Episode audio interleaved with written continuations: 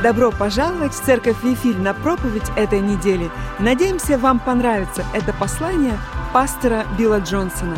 Больше информации о церкви и другие материалы вы можете найти на сайте bethel.com.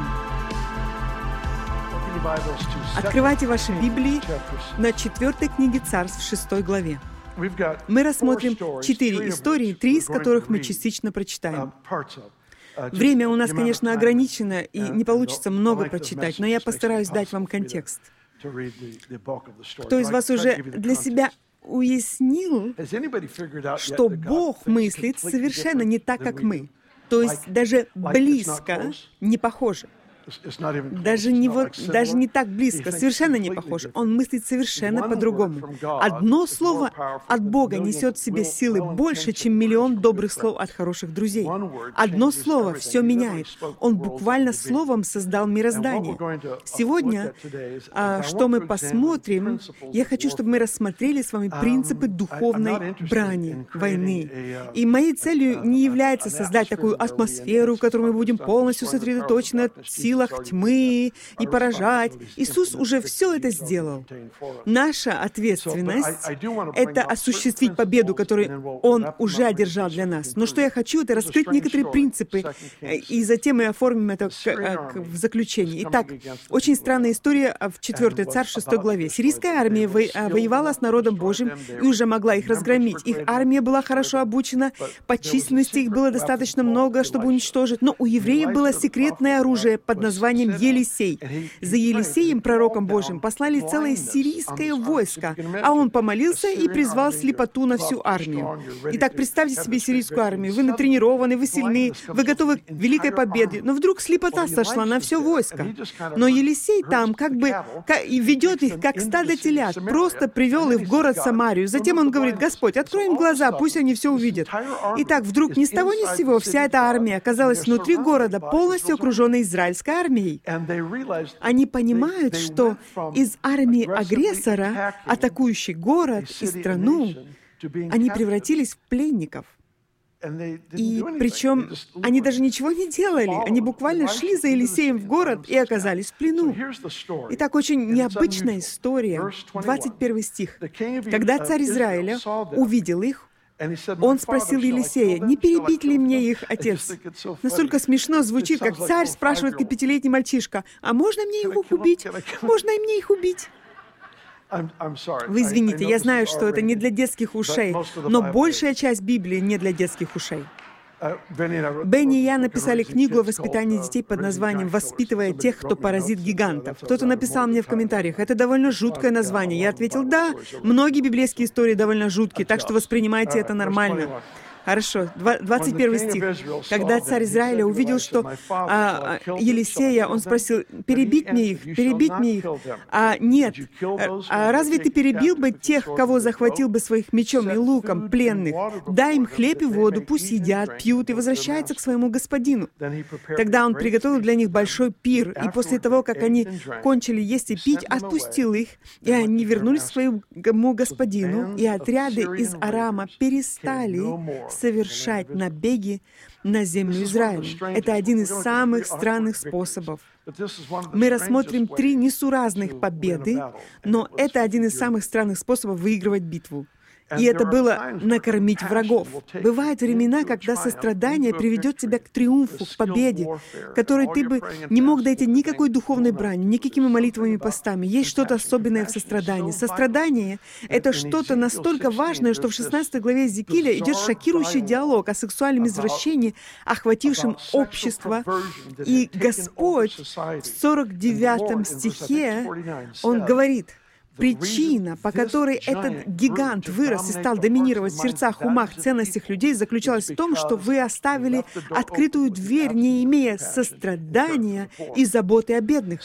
Это настолько большое дело, что когда проявляется сострадание, оно трансформирует не только конкретную проблему, в данном случае недостаток пищи, но и делает нечто гораздо большее. В страстном переводе Библии, простите меня, если я забыл какой um, стих, а, в притчах а, есть место, где говорится, «Через нашу щедрость мы пробуждаем совесть других людей». Это потрясающе. Через наши добрые дела мы фактически пробуждаем в людях осознание того, что сам Бог написал в их сердцах. Сострадание, щедрость, доброта побуждают совесть в жизни людей. Именно это здесь и произошло. В один миг воины, которые хотели уничтожить Израиль, вдруг потеряли всякое желание кого-то убивать. С того времени они перестали воевать с Израилем. Это произошло просто потому, что их накормили. Это была не сила еды, это была сила доброты, это была сила щедрости. Сострадание — это щедрость сердца. Это может выражаться в еде, может выражаться в объятии, это может быть консультация, но может быть но суть в том, что превосходство, которое в нас создает щедрое сердце, и в нем проявляется сострадание. Второй принцип второй книги Паралипоменон, 20 главе. Если бы вы посмотрели туда, было бы здорово это вторая книга про Лимпоменон, 20 глава. Первые два принципа, я думаю, довольно хорошо известны нам, для, как церковной семье. Третий принцип немного странноватый. Эти странные, но, но третий еще более странный. Первый принцип — сострадание, щедрость — хорошо известен. То, как мы живем, а, как мы ведем дела в нашем служении. Я помню, в те времена, когда у нас не хватало денег платить зарплату всем работникам церкви, я заходил в кабинет бухгалтера Стива и говорил, «А, выпиши мне чек для такой-то церкви. Мы поможем им заасфальтировать парковку. У них не хватает денег, чтобы заасфальтировать парковку. Таким образом, мы жертвовали из состояния нужды и сокрушали эту нужду через щедрость. Это влияет на людей, которых ты сеешь, но также влияет и на тебя самого. Это трансформирует систему твоих ценностей на то, что ты делал. Господь давал нам выход из трудных ситуаций через то, что мы делали что-то противоположное естественной логике. То есть вы слушаете, что Бог говорит, и вы, соответственно, делаете шаги шаги и выражать эту щедрость. Это разрушило цикл финансовых проблем. А здесь другая история. Израиль, на Израиль пошли войной аммонитяне, мавитяне и жители горы Сиир, Сирии. Все эти народы объединились в союз, чтобы уничтожить народ Божий. Иосафат услышал об этом. Он сильно испугался и призвал всех на молитвенное собрание. Затем он призвал всех к посту, быстрому посту. Он призывает людей взывать к Богу, и они так и делают. И посреди этого молитвенного собрания пророк встает и начинает пророчествовать. Парень по имени Иозиил — Посреди этого собрания он начинает пророчествовать. Не бойтесь, не бойтесь. Вам не придется сражаться в этой битве. Бог будет сам сражаться за вас. Это пророческое слово было um, высвобождено. Позже говорится, Израиль поверил своим пророкам и преуспел. Очень важно. Это очень важно. Вы должны узнавать слово от Господа, независимо от того, от кого оно приходит.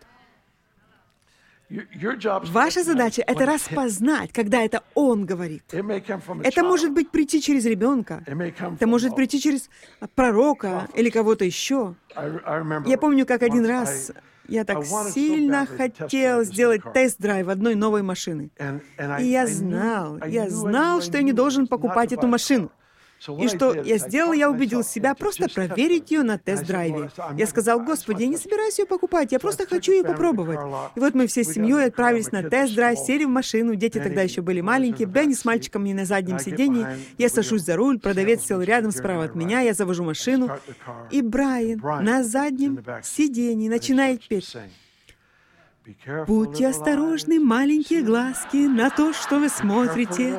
Будьте осторожны, маленькие глазки, на что вы смотрите. Там Отец наверху с нежной любовью смотрит на тебя вниз, поэтому будьте осторожны, маленькие глазки, на что вы смотрите. Мне не понравился этот тест-драйв. Эта песня буквально все испортила. Я буквально выехал со стоянки, проехал вокруг одного квартала, заехал назад, запарковался, вышел с машины. Все было испорчено, все, не было слов. Это полная песня песня полностью испортила хороший тест-драйв и машину, которую я думала идеально подойдет для моей жизни. Верьте вашим пророкам, и будет успех вам. Итак, мы дошли до 22 стиха. Здесь говорится, когда они начали петь и славить Господа, Господь устроил засаду против мавитян, аммонитян и жителей горы Сиир, которые вторглись в Иудею. И те были разгромлены. Я люблю такие истории. Вообще, именно эта тема прослеживается через весь Ветхий Завет, особенно начиная с Давида и дальше. Он на собственном опыте познал силу хвалы. Он узнал, что Бог фактически устанавливает свой престол на славословии своего народа. Он на собственном опыте увидел триумф того, как поклонение, хвала преображает жизнь человека. Мы с вами познали вместе, что когда все сложно, ты не реагируешь в соответствии с обстоятельствами, ты реагируешь в соответствии с Божьей природой. Когда мы так делаем, мы, я, мы якорем зацеплены за сердце и природу Бога, природу Его обещаний. У нас есть основания праздновать еще до того, как придет ответ. В этом месте Писания дальше говорится, что Бог дал им торжество над их врагами. Ключ был в том, что они радовались еще до того, как одержали победу. Кстати, никогда не думайте, что битва происходит между Богом и дьяволом. Для Бога вообще нет никаких угроз. Сатана не является противоположностью Бога, он является противоположностью архангела Михаила а, они оба являются созданными существами. Нет никакой борьбы между Богом и силами тьмы. Это смехотворная концепция. Враг существует только как учебный полигон для людей Божьих, которые будут царствовать над ним вечно. Только для этой цели.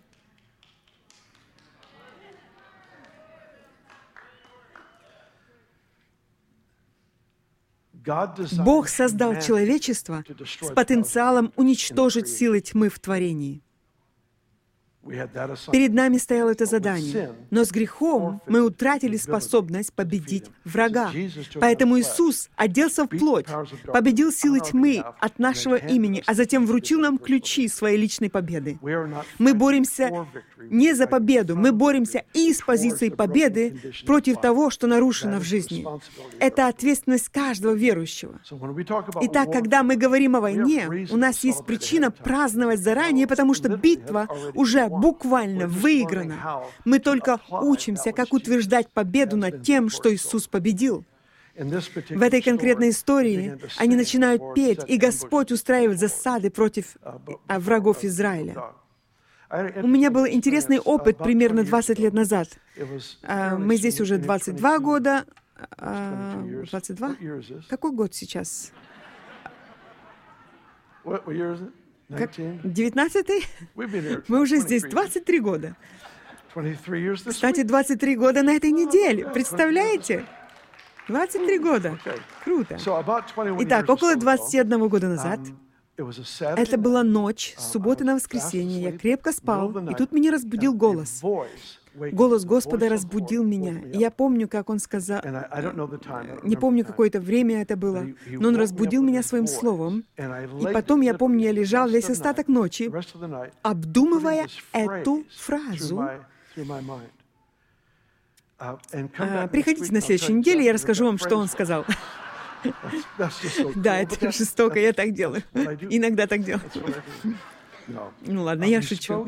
Он проговорил мне. Он разбудил меня своим голосом. Вот что он сказал. Он наблюдает, смотрит за теми, кто наблюдает за Господом. Я, он, я буквально лежал там, обдумывая, что бы это значило. Мы знаем, что у нас есть ответственность. Если вы, как родитель, вы становитесь наблюдателем или сторожем для своих детей, для своего дома. Если вы пастор, вы сторож или наблюдатель. Если вы владелец бизнеса, вы сторож или наблюдатель для вашего бизнеса. Это ваша ответственность. Итак, у нас всех есть какая-то ответственность. Бог никогда не ведет нас к безответственности. Но Он показывал нам, как работает Его мир. Правильнее сказать, он показывал мне в той ситуации. Он проговорил мне фактически, «Я буду стереть что-то, что ты стережешь, если ты будешь смотреть на меня». И вот что такое поклонение. Поклонение — это взаимодействие от сердца к сердцу к Богу. Само слово «поклонение» на самом деле означает «целовать». Это встреча лицом к лицом, лицу. Господь влечет нас в такие отношения независимо от обстоятельств, потому что Он остается тем же. У Него есть решение, у Него есть ответы на каждую проблему, с которой мы можем столкнуться в нашей жизни. Если бы вы э, не считали самой большой проблемой в вашей жизни, что бы вы ни считали, у Него уже есть план решения, намечен заточенные специально для решения этой ситуации. Это не русская рулетка, это не что-то случайное. Я надеюсь, что мы получим прорыв. Нет, у него есть очень конкретно продуманный план, в котором он прикоснется своей искупительной силой к, его, к этой проблеме. Вот такой он. Вот какова его природа. И поскольку это абсолютная истина, поэтому у нас есть все аргументы, аргументы Царства Божьего, что я могу праздновать ответ заранее. Благодарение и хвала всякий раз, когда мы благодарим Господа, мы благодарим Его за то, что Он сделал. Мы прославляем Его за то, кем Он является чему я научился еще давно, это то, что когда я расстроен, и что-то мне грустно, надо мной висит какая-то туча, я пытаюсь цитировать места Писания, делать что-то другое, чтобы освободить голову, и ничего, когда не срабатывает, в конце концов, а, я понимаю, что чем а, темнее облако надо мной, тем более энергичной должна быть моя хвала. И когда мне все меньше всего хотелось танцевать перед Господом, это именно то, что я начинал делать, танцевать перед Господом. Когда мне мне меньше всего хотелось кричать, поднимать руки. Это именно то, что я делал, а, когда ты отдаешь всего себя, дух, душу и тело, как в жертву, то что-то происходит, что-то происходит. Воздух заряжается силой и присутствием Божьим, потому что Он проявляется в тот момент, чтобы освободить тебя. Он проявляется в тот момент, чтобы исцелить тебя. Я помню, в те ранние годы мне нужно было этому научиться, потому что я знал, что а, как по бумаге я знал теоретически этого, но я не знал этого еще по опыту. По по опыту. Благодарение мы приносим Богу жертву за то, что Он сделал, а и славим Его за то, кем Он является. Но в поклонении я сам жертва. Я захожу прямо на алтарь. Вот я. Делай так, как ты пожелаешь. Достигай своих целей. Вот чем на самом деле является поклонение. Следующая история, я считаю, самой странной из всех. Если поклонение как путь к победе еще не показалось вызовом, то тогда давайте поднимемся еще на один уровень странности выше. Откройте Захарию первую главу. Вы еще живы? Вы еще дышите? Надеюсь, хорошо. Это будет сложно объяснить, что люди умерли посреди собрания.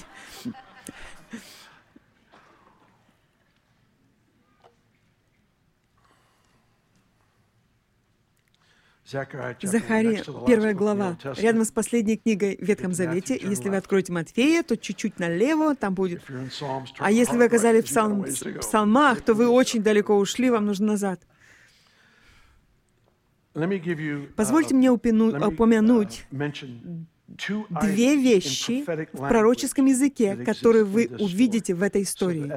И когда мы будем читать, чтобы вы поняли лучше, о чем я говорю. Во-первых, когда вы увидите рога в Писании, рога представляют власть и силу. Рога животного представляют его силу.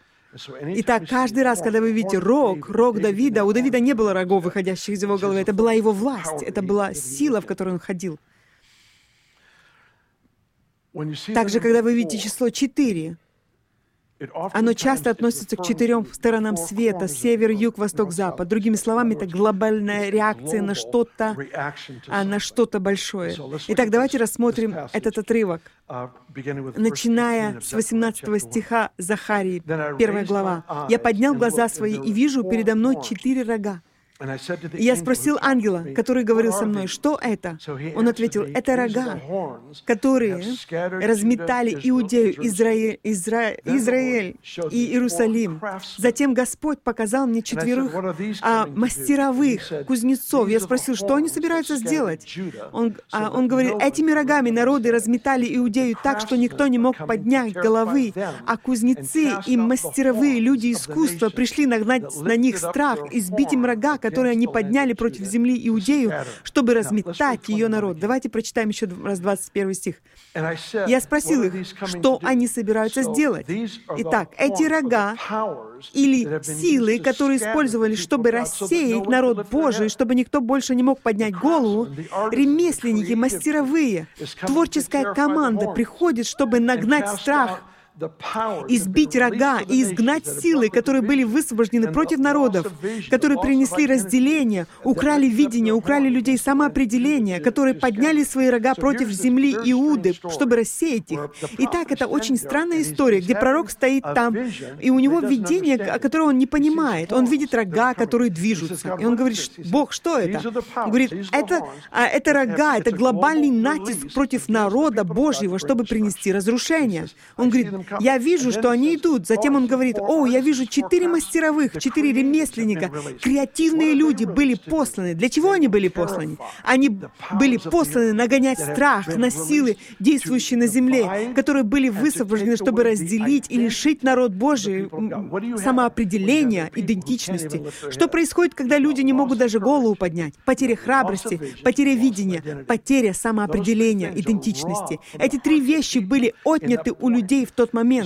Писание говорит, Бог — наша слава, и Он возносит нашу голову в тот момент, и Он тот, кто восстанавливает наше самоопределение, идентичность. Он поднимает нашу голову, потому что Он совершенный Отец, который через наш взгляд на Него дает нам Его образ, нам нашу идентичность. И именно в этих объятиях, именно в отношениях лицом к лицу с любящим Отцом формируется наше сознание, кто мы. Он, как, а, например, как ребенок, что-то сделает не так, у него голова опущена, вы поднимаете его голову. «Эй, посмотри на меня, сынок!» Родитель говорит, «Послушай, ты прощен». И что происходит? Радостное восприятие любящего отца, любящей матери, высвобождение прощения, избавление от стыда. Ребенок восстанавливается. Вот именно это здесь происходит. Не то, э, чтобы как инструмент, который Бог использовал для уничтожения этих сил, это было нечто необычное. Это были креативные люди, которые вернули определение, а, самоопределение.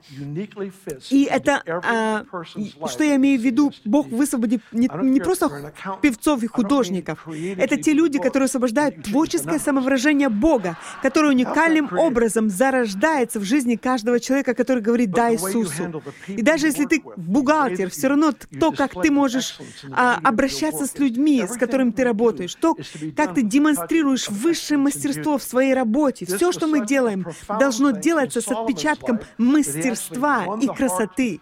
Соломон настолько явно жил в этом, что он буквально покорил сердце царицы Савской, которая сначала получила ответы на все свои вопросы, но еще больше она впечатлена лестницей, которая выходила из его дома в Дом Божий, одежда его слуг, то, как накрывали их столы, то, как их кормили. Все обыкновенные, обыденные, обыденные, обыденные вещи были настолько затронуты этим гением, этим человеком с мудростью. Он выражал в них такой уровень творчества, который просто ошеломил ее, и она дар речи потеряла почти.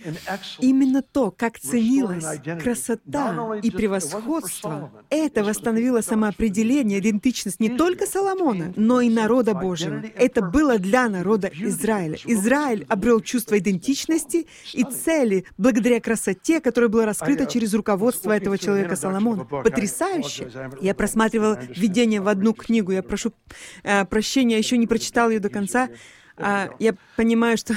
Но я уже понимаю, что она просто замечательно. Должен найти кое-что. Здесь Брайан Зент написал книгу под названием «Красота спасет мир». Мне уже само название очень понравилось. Кстати, я тоже написал о красоте одну главу в кни... о моей книге «Сила меня, которая поменяет мир». Там описывается, как князь Владимир отправил группу людей для изучения религий, группы людей по, по всему миру, uh, для изучения религии по всему миру. Князь, князь а, Владимир Великий искал религию, которая объединила бы его людей. Он был язычником. Не то чтобы он хотел быть обращенным, но он хотел исследовать религии мира, чтобы увидеть, что принести своему народу, чтобы они нашли чувство идентичности и цели, чтобы принести единство. И так они послали посланников для рассмотрения христианства. Они отправили византийскую столицу Константинополь.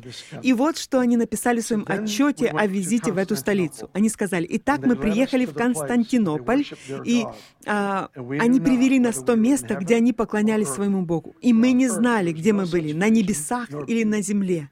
Ибо на, на земле нет такого видения и нет такой красотой. Мы не знали, мы даже не знаем, как это описать. Мы только знаем, что Бог обитал посреди этих людей. Мы не можем забыть эту красоту. Когда люди теряют чувство идентичности, ценность красоты падает, потому что ценность переключается на выживание. И речь идет не только о красивых картинах, хотя я люблю их, у меня их много замечательных э, произведений у меня дома.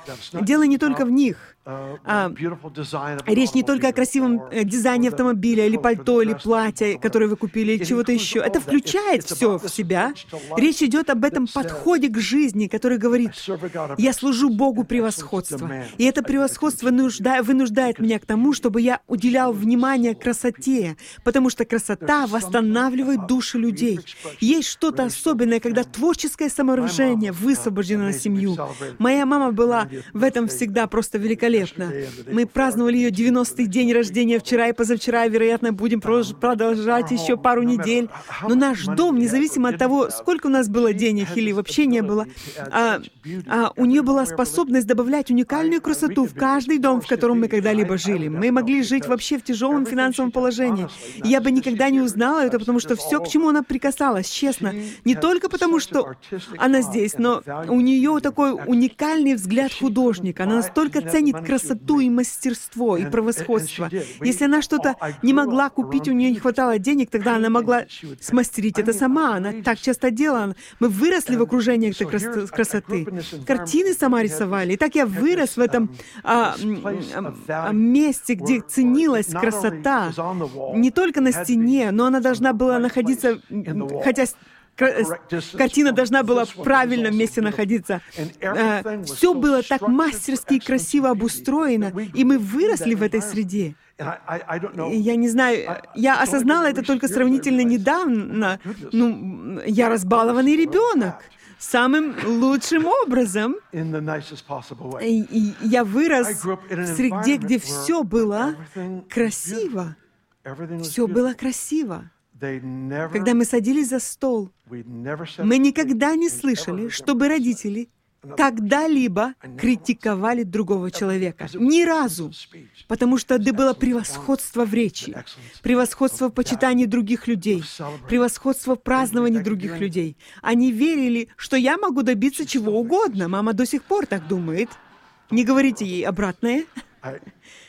Я как-то в шутку сказал моему отцу, я думаю, где-то в 20 с чем-то лет, я думаю, я могу научиться играть на скрипке. Он такой, о, не. Наконец-то он пришел э, к чему-то, иначе что мог сказать нет, слишком поздно учиться. Красота — это Божий инструмент, который помогает восстанавливать души людей. Бог ничего не делает абы как. Все делает с размахом. Представьте, сколько неба нам нужно, чтобы дышать. Когда у них еда умножалась, ее никогда не было просто достаточно. Достаточно. Ее всегда было больше, чем нужно. При этом ничего никогда не пропадало. Он всегда был экстравагантным. И пришло время для народа Божьего оценить важность красоты, потому что Господь будет использовать вас, чтобы помочь восстановить душу города, опустошенного огнем в прошлом году. Это будет через красоту. Это будет через дома, которые вы отстроите заново. Это открывающая все возможность стать рядом с людьми, чтобы поддержать их, чтобы помочь людям восстановить их жизнь, их бизнес, их семьи. И все это, чего мы достигаем через такие понятия, как превосходство, выдающееся мастерство и красота. Есть одна цитата, которая мне нравится. Она не из Библии, прошу заранее за, а, прощения за это. Джон Адамс, один из основателей нашей нации, а, сказал эту цитату. Наверное, многие из вас слышали ее. Он сказал, «Я должен изучать политику и военное дело, чтобы мои сыновья могли иметь свободу изучать математику и философию. Мои сыновья же должны изучать математику, философию, географию, географию, естественную историю, военную и морскую архитектуру, а, навигацию, торговлю, сельское хозяйство, чтобы дать своим детям право изучать живопись, поэзию, музыку, архитектуру, скульптуры, гобелены, фарфор. Он что-то понял. Он что-то понял. Он понимал, что речь идет о создании такой культуры, в которой мы продвигаемся туда, где восстанавливается наша душа, и где красота занимает свое должное место. Она не утрачена, ей не поклоняются. Это нормальное выражение тех, кто здоров здесь, внутри. И последняя история, которую я хочу упомянуть сегодня. На Давида напали филистимляне.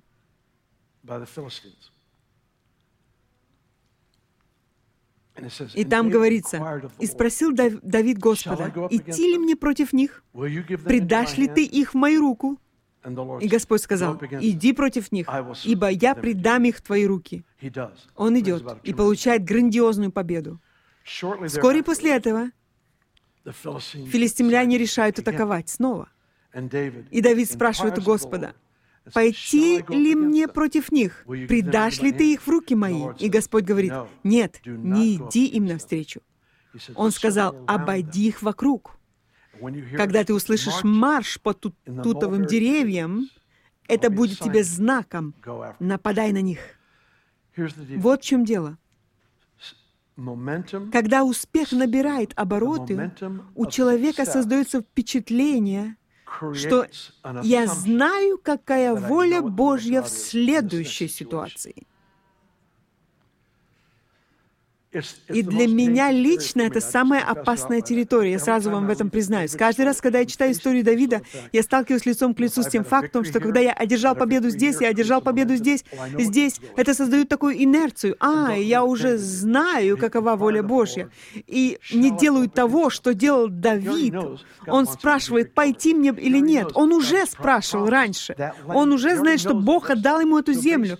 Но он все же, все это зная, и знает принцип, принцип, и все-таки он спрашивает опять, потому что принцип без присутствия — это царство без царя. Образ жизни, которому нас призвали, это реагировать на голос Господа.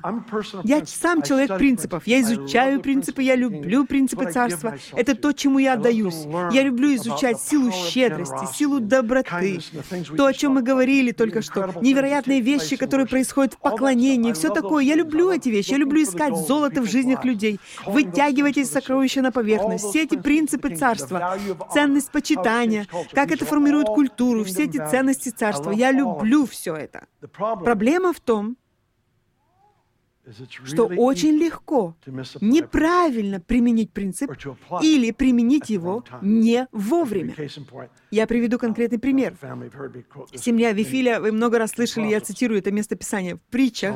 Соломон говорит, «Не отвечайте глупому по, глупцу, по глупости его, чтобы не сделаться подобным ему. И, и я смотрю на это, о, это хороший принцип, не вступай в дискуссии с дураками. Прямо в следующем стихе он говорит, но отвечай глупому по глупости его, чтобы он не стал мудрецом в глазах своих.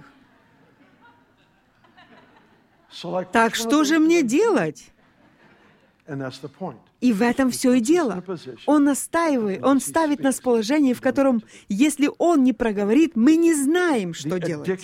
Зависимость, если я могу использовать этот термин в хорошем смысле, зависимость не должна быть от принципов, которые мы запоминаем. Зависимость должна быть от его лица, от его голоса. Это когда он говорит.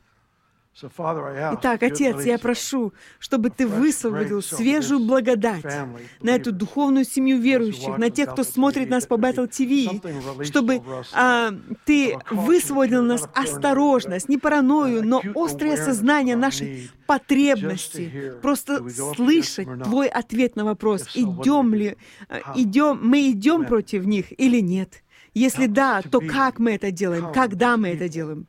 Помоги нам стать людьми, которые нервничают, когда строят свои предположения, но всегда рады уступить Твоему голосу. Я молюсь об этой благодати для этой церковной семьи во имя Иисуса. Аминь. Спасибо, что прослушали послание этой недели. Этот еженедельный подкаст переводится также и на другие языки. Приглашаем вас посетить наш сайт podcast.ibattle.org.